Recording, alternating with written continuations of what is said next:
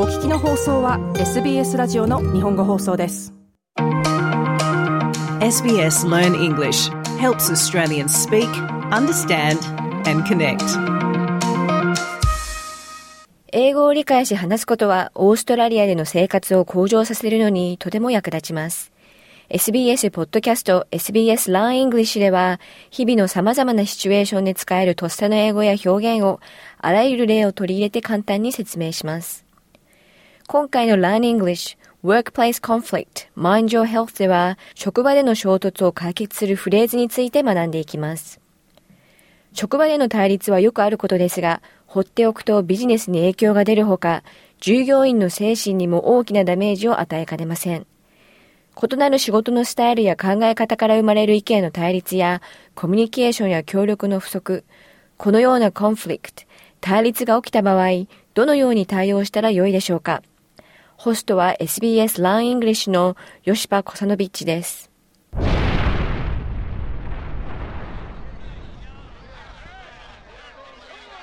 Conflict in the workplace is common because people often have different ideas, interests, or beliefs. Maybe we disagree with someone because we have different working styles, or perhaps people don't communicate or collaborate very well. Or you have to work with a colleague who is stepping on your turf. If someone steps on your turf, they are getting involved in work that is yours, but not in the way you like it. We know that conflict at the workplace is common, it's bad for business, and more importantly, it can be very damaging to the well-being and mental health of employees. So, what can we do in a conflict situation? Well, we could work towards resolving the conflict instead of being at each other's throats, which is another way of saying arguing and fighting.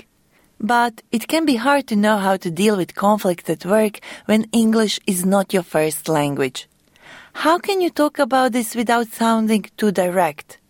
Or maybe you worry that you are too polite and that your message is not being heard. Keep listening to hear the language you can use to help you resolve or fix conflict. With us today are Alan and Claire. I'd like us to talk, even though we might not solve everything at once. I hear what's important to you, but if you could look at it from my perspective. Okay, let's talk. I'm sure there'll be some things we can agree on. I'm sure there'll be some things we can agree on all the phrases we've just heard can help us work towards the resolution of conflict. Let's hear them again, one by one. First, we had Alan. I'd like us to talk, even though we might not solve everything at once. I want us to talk, even though we might not solve everything at once.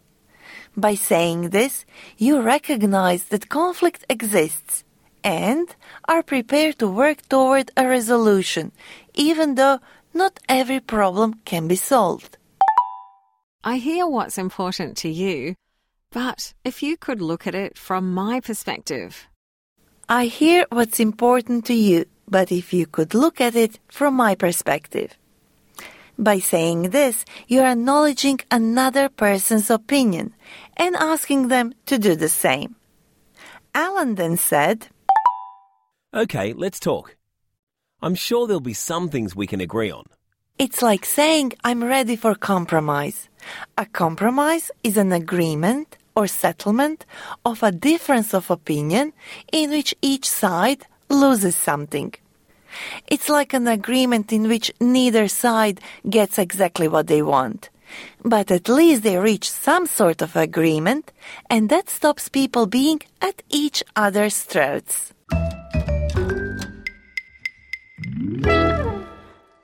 Let's say your workplace conflict is getting out of hand, meaning it is becoming difficult to control, and you are feeling angry or sad. So, if you're upset, you could say, Let's take a break and talk again once we've cooled down a bit. That sounds much better than saying, I can't deal with this or this will never work. Let's take a break and talk again once we've cooled down a bit. To cool down a bit means to stop being angry. Sometimes taking a break from confrontation can help us get a fresh perspective on the problem. Because we often don't see the solution when we are so angry that we just want to prove that we are right. Or let's say your colleague is saying something that makes no sense. Instead of saying that to them directly to their face and making the conflict worse, you could say, Help me understand where you're coming from. Help me understand where you're coming from. It's a great phrase, isn't it? Because instead of getting defensive, that means instead of feeling that you have to defend your own views in an angry way by attacking what people say during an argument, you can use this phrase to get the other person to explain themselves more clearly. By saying, help me understand where you're coming from, you are asking for further explanation of their motives and reasoning. Okay, let's look at just one more example. I understand your point, but I see things a little differently. This phrase is helpful when you want to show that you have a different opinion in a software way. I understand your point, but I see things a little differently. By saying this, we acknowledge their point of view because their opinion matters, even if we disagree with them. And if I find myself in a situation where an agreement can't be reached, I could say, okay, so let's agree to disagree.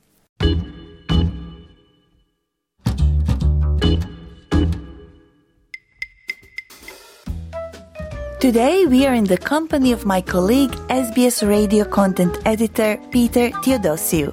Hi Peter, thanks for being part of the show. Hi, Josipa. I'm a big fan of the Learn English podca- podcast, so it's a pleasure to be here. Workplace conflict is bad for business, but perhaps even more importantly, it can be very bad for the people involved too, right? Yeah, well, workplace conflict, especially long lasting, can create a toxic environment for everyone. A toxic environment is a place or behavior that causes harm to your health, happiness, and well being. Toxic. That is quite a strong word. It is usually used to describe a poison. That's right. A workplace must be very harmful if you describe it like that. But even conflict that is not so extreme can still be very stressful. especially if the conflict remains unresolved for some time. Many studies have confirmed that unresolved workplace conflict causes considerable stress, anxiety, and depression that can ultimately lead to more serious mental health issues. Unfortunately, these days, whether we are in conflict with someone or not, so many of us need support to achieve our best mental health and reduce the daily stress in our lives. Yes, according to the Australian Human Rights Commission, around 45% of adult Australians will experience a mental illness at some point in their life, while one in five Australians will experience a mental illness in any given year. I encourage everyone to visit the Mind Your Health website to access diverse perspectives of health and well-being for free. Awesome! I can't wait to try some of the suggested meditations you mentioned to me. But before I say goodbye to you now, can you please help us repeat useful phrases from this episode? I'd be happy to. See if you can answer the question before hearing the answer. If someone steps on your turf, they are.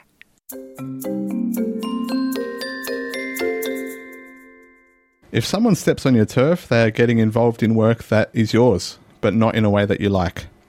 If two people are at each other's throats, they are.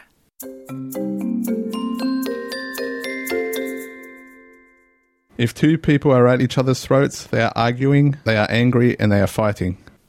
What does it mean that conflict is getting out of hand?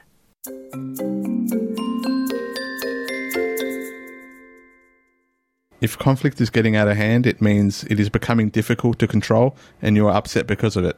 Today we practice some phrases that can help us move toward workplace conflict resolution.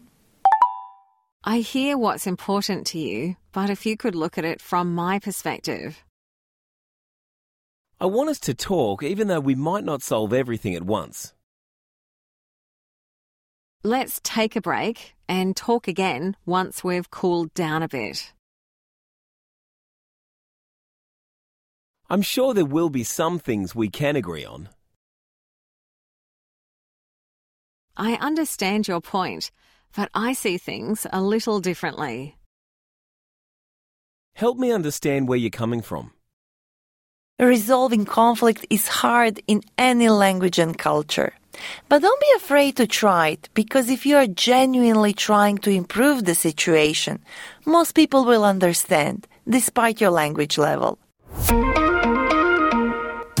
皆さんいかがでしたか 職場での対立を解決できる表現やボキャブラリーについて学んでいただけましたでしょうか？SBS 日本語放送のウェブサイトには Learn English のエピソードのまとめ、さらにはスクリプトが掲載されています。最後にはクイズもありますので、ぜひチャレンジしてみてください。アドレスは sbs.com.au スラッシュジャパニーズです。This was the SBS Learn English podcast. Subscribe so you don't miss an episode. Or reach out on Facebook. We are SBS Learn English. SBS 日本語放送の Facebook ページで会話に加わってください。「LIKE」「いいね」を押してご意見ご感想をお寄せください。